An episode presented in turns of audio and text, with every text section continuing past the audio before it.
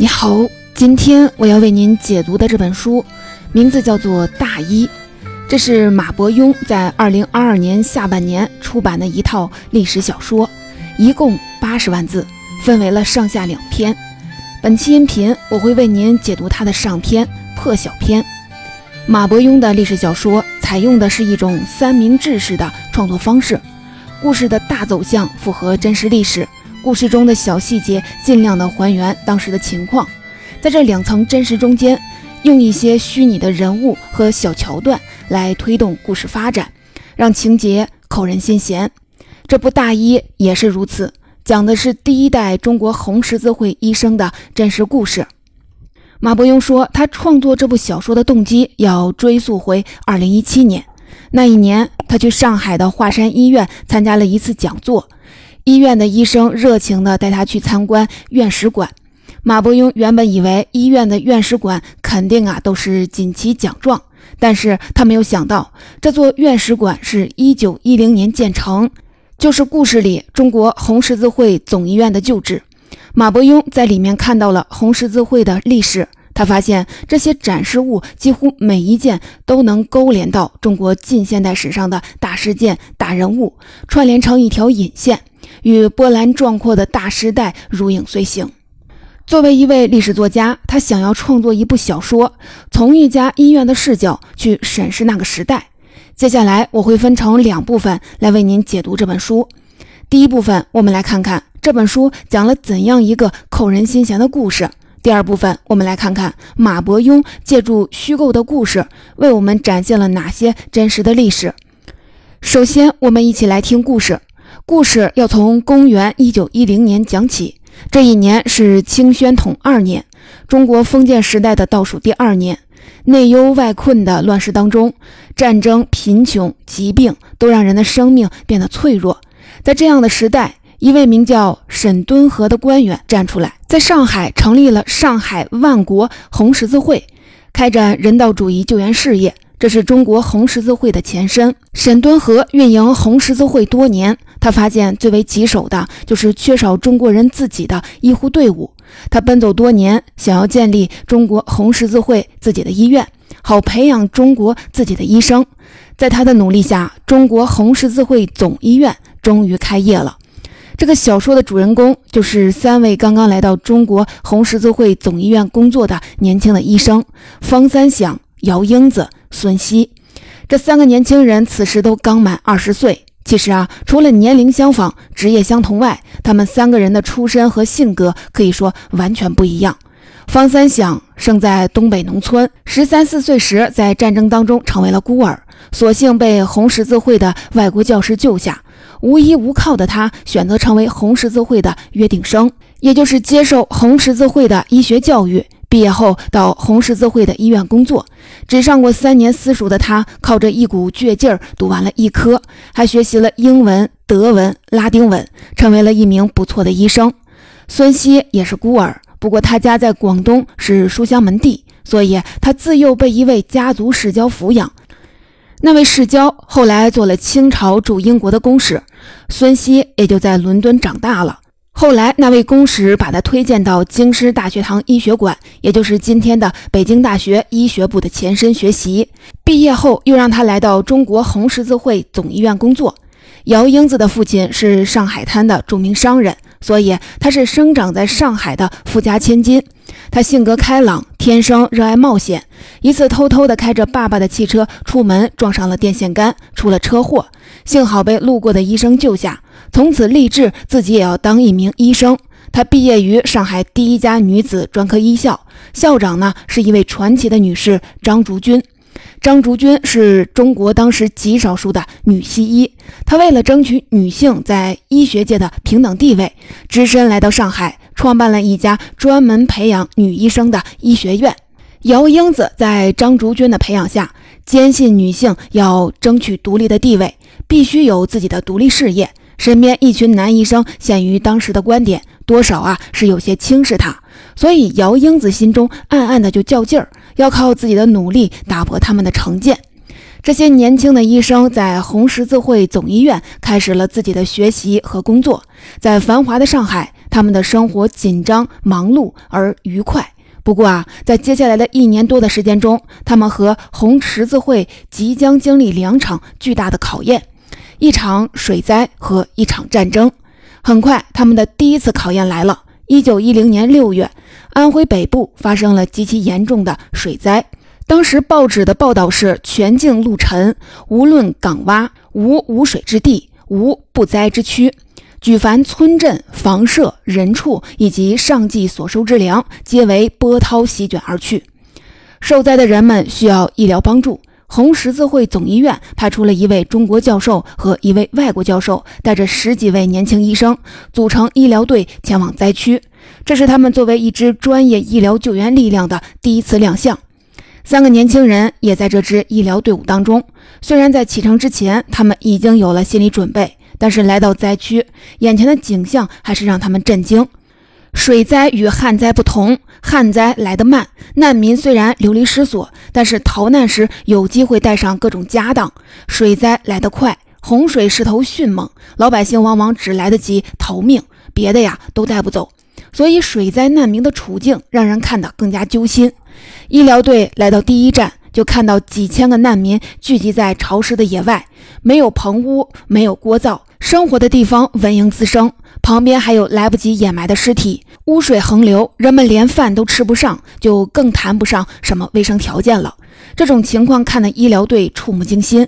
带队的中国教授是一位传染病专家，在他看来，如果不妥善处理，这样的情况极有可能造成传染病的爆发。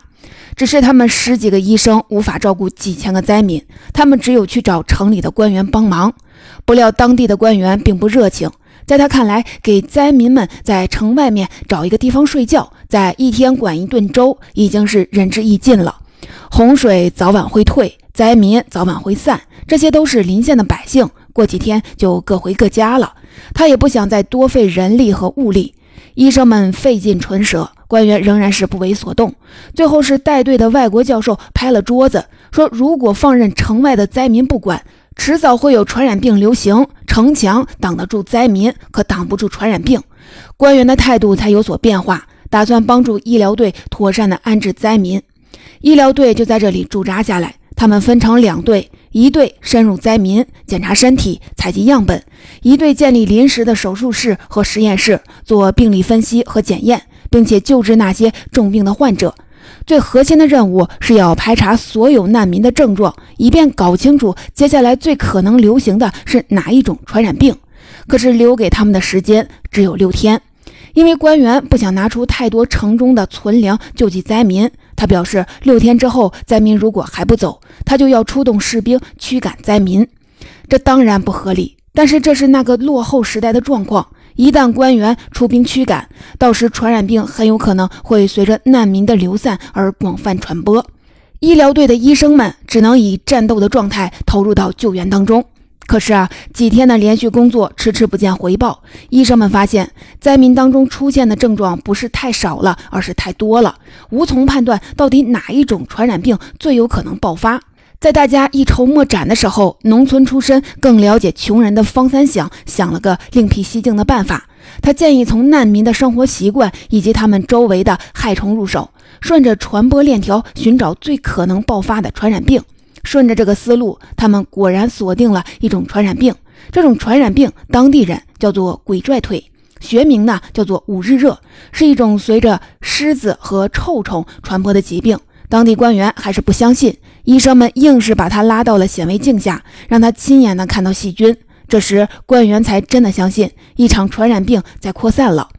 得益于六天以来所有队员的不懈调查，他们掌握了大量的数据，由此设计出了一套有针对性的防疫方案，阻断了人与狮子、臭虫之间的传播途径，五日热爆发的概率就很小了。红十字会总医院医疗队的第一次出征取得了不小的成绩。医生们回到上海，姚英子却提出要离开红十字会总医院，因为在救援时，他遇到了一位患了重病的孕妇，他费尽心力，但是大人和孩子都没有保住，这给了他巨大的刺激。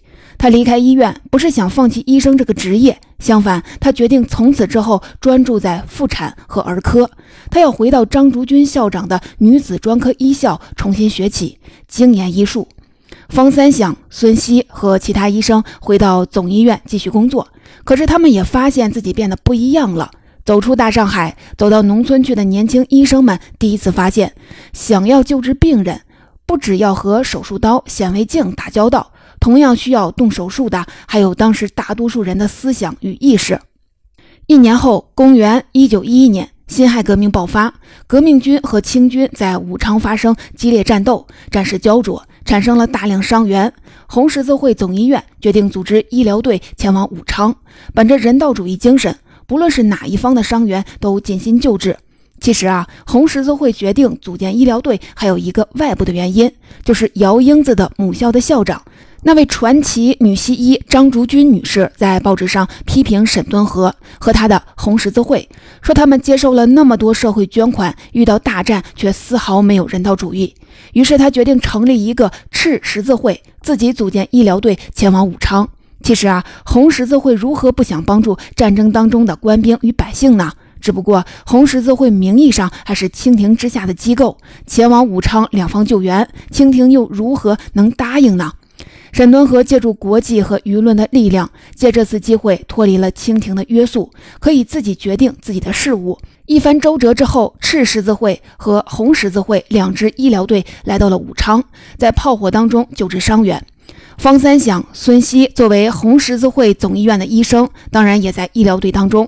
令他们没有想到的是，在安徽水灾之后受了刺激的姚英子，这一次也跟随张竹君校长一起来到了武昌。这一次，年轻的医生们经历了更多，因为他们不仅承担战场急救的工作，而且他们发现，不论他们自己是怎样的想法，他们都不可避免地被卷入战争与政治当中。比如，姚英子和张竹君校长同船到了武昌之后，姚英子看到和他们同船的医生，有一批人趁着夜色提前下了船。他好奇地问张竹君是怎么回事儿。张竹君告诉他，这些人其实不是医生，领头的两位，一位叫黄兴，一位叫宋教仁。相信啊，你也知道这是怎么回事了。大家都以为张竹君组织赤十字会，一方面是急公好义，另一方面是为了羞辱沈敦和。没有想到的是，张竹君火爆的性格背后还有细致的一面。其实他和沈敦和都心向革命，于是联手演了一出戏，用两个人的矛盾吸引了大家的注意力，暗地里将革命党人还有药品运往了武昌，支持革命。不过在战场上，红十字会也好，赤十字会也好，还是秉承着人道主义精神，不论哪一方的士兵，只要受伤的，他们都给予救治。于是，在红十字会的临时医院里，这一边是受伤的清军，那一边是受伤的革命军。两边刚刚在战场上打得不可开交，在医院相遇，忍不住想接着开战。可是他们还没打起来，就被照料他们的护士长制止了。他们来到临时医院后，得到了护士长与麾下十几名护士的悉心照料。这些下级士兵在军营里动辄就被长官喝骂鞭打，何曾有过这样的待遇？因此，无论在哪边，在护士长面前都不敢造次。打架不行，但是双方军人都看着对方生气，也不知道哪个士兵想了个别出心裁的方式，对着唱军歌。清军这边唱“魏臣应尽忠”，讽刺革命军不忠于皇帝；革命军那边唱着“向前向前，伸我主权”，讽刺清军看不到国家的羸弱。两边军人对着唱歌，成了临时医院的一番奇景。只不过啊，这样让人忍俊不禁的画面只是少数。更多的时候，年轻医生们看到的还是战场上各不相同的人性。在赤十字会临时医院，姚英子救下了清军的一位年轻军官。没想到，这位军官是个八旗子弟。他觊觎姚英子的美貌，养好了伤，就要把姚英子强娶回家做他的小妾。姚英子当然不许，他便恩将仇报。此时赤十字会所在地还是清军的地盘，那位八旗子弟就让手下的医官带着一群士兵，以搜查革命党为名，要把赤十字会的人员全部扣住。姚英子他们提前转移，不料在路上和清军碰上，双方对峙的时候，孙熙前来救场。他和对面的医官原本是同学，眼看劝说不行，平时胆小怕事的孙熙竟然掏出手术刀劫持了医官，对方这才放走了姚英子和赤十字会的一群人。而孙熙自己却落在了清军手中，性命渺茫。幸亏多方斡旋，最终获救。另一边，方三响的医院救下来一个革命军的年轻军官。他原本是要送一封密信给清军一艘军舰的舰长，想要劝降他。但是这位军官受伤后无法行动，心向革命的方三想决定自己去送那封劝降信。最终呢，这艘军舰的起义成了战争当中一个重要的转折点。可惜啊，那位年轻的军官在伤愈归队之后，为了全局的胜利，决定主动牺牲自己的队伍，拖住清军进攻的脚步。他留下的最后遗言是：“他日革命胜利，你若登上龟蛇二山，见到江中有浪头涌起，那便是我来见你了。”在故事的最后，三位年轻医生还是安全回到了红十字会总医院。可惜啊，带队的外国教授却因为这些天的过度辛劳倒下了。街道上是报童的叫卖声。就在这一天，十四个省的革命军代表与袁世凯的特使在南京举行和谈。了解历史的我们都知道，接下来就是溥仪退位，中华民国建立。可惜啊，那位外国医生的生命却永远留在了时代这转折点上。大一破晓篇就是在这样悲壮的氛围当中结束了。不过呢，姚英子、方三响。孙熙的故事还没有结束，在抗日战争中，在解放战争中，在之后的四十年中，他们见证了无数的历史，也救下了无数的生命。而那些将是我们在下一篇《大一日出篇》当中会讲述的故事。听完了故事，我们来聊一聊小说背后的真实历史。小说的三位主角方三响、孙熙、姚英子，他们并没有一个直接的原型，他们其实是很多人的集合。方三响代表了中国本土医生、底层劳动人民的形象。孙熙其实是一些早期接受过国外精英教育、接触过国外文化的群体代表。姚英子是上海大小姐，代表的是出身上层的人和那个时代的知识女性。不过呢，故事里面有很多人是真实的。沈端和在历史上确有其人，是中国近代著名的社会活动家和慈善家。他早年在英国剑桥大学学习政法，做过南洋大臣的翻译官，在清军当中供过职，还管理过煤矿，是当时一位一官一商的人物。一九零四年，日俄战争爆发，日本和俄国在中国东北开战，无数的百姓由此受难。沈敦和筹集钱款，在上海成立了上海万国红十字会，组建医疗队，前往东北救助了伤兵和灾民。小说当中的方三响少年时的故事，就是由这一段历史改编的。沈敦和成立的上海万国红十字会，就是中国红十字会的前身。这一次日俄战争中的救援，让他感觉到中国需要自己的医疗队伍，由此四处奔走，筹建红十字会自己的医院。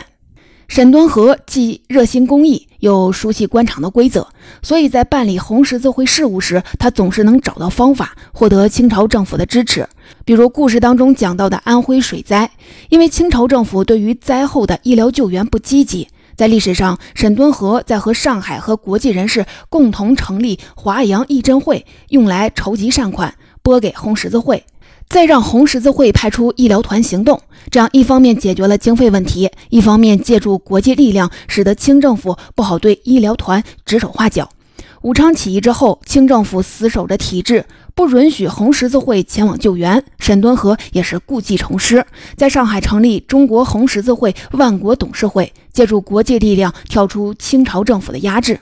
所以啊，小说当中对沈敦和有这样的评价。说他会耍手段，但是耍手段是为了慈善救人。也许恰恰是沈敦和这样兼顾理想和现状的人，才能帮助红十字会在当时的中国闯出自己的一块空间。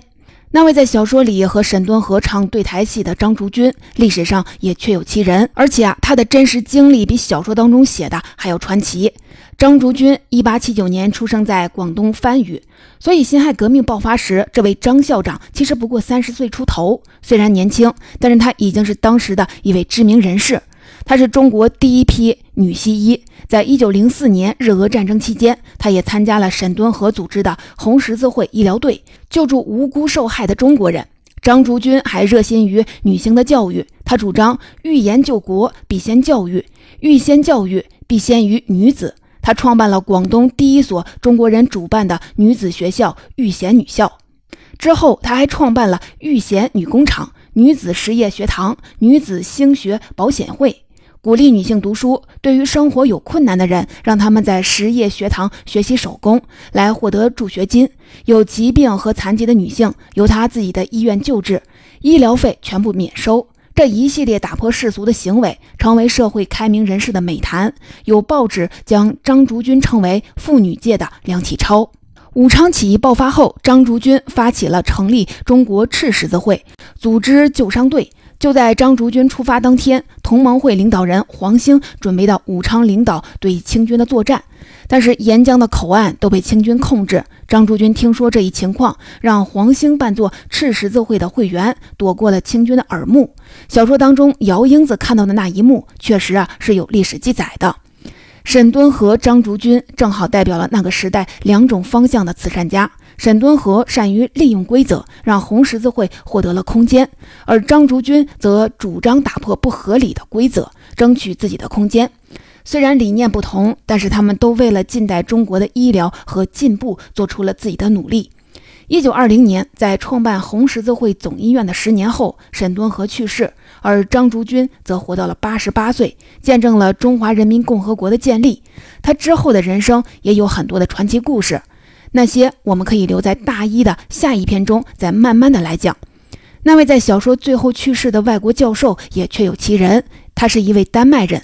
中文名字叫俄立生，俄立生是当时著名的外科医生，精通解剖术。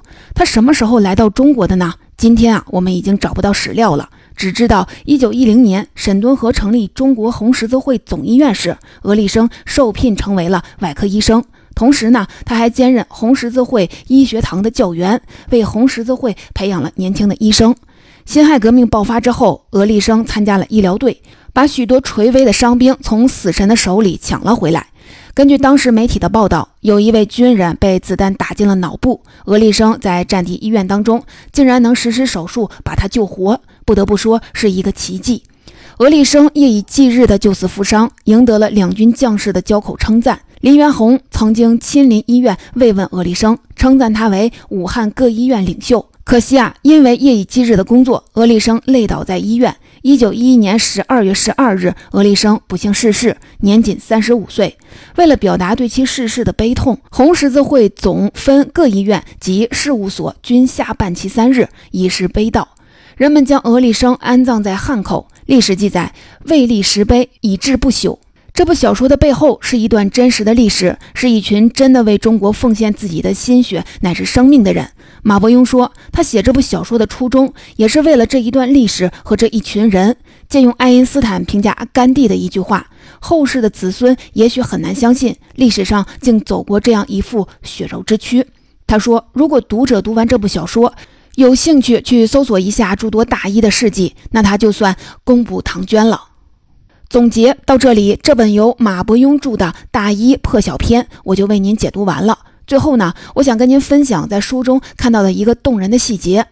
这本书的书名叫做《大医》，到底什么叫做大医呢？唐代的孙思邈在他的医书《备急千金药方》的开篇写过一段深情的话：“凡大医治病，必当安神定志，无欲无求，先发大慈恻隐之心，誓愿普救寒灵之苦。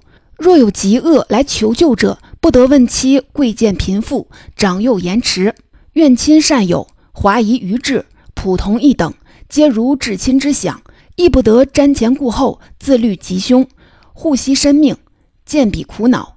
若己有之，如此可为苍生大医。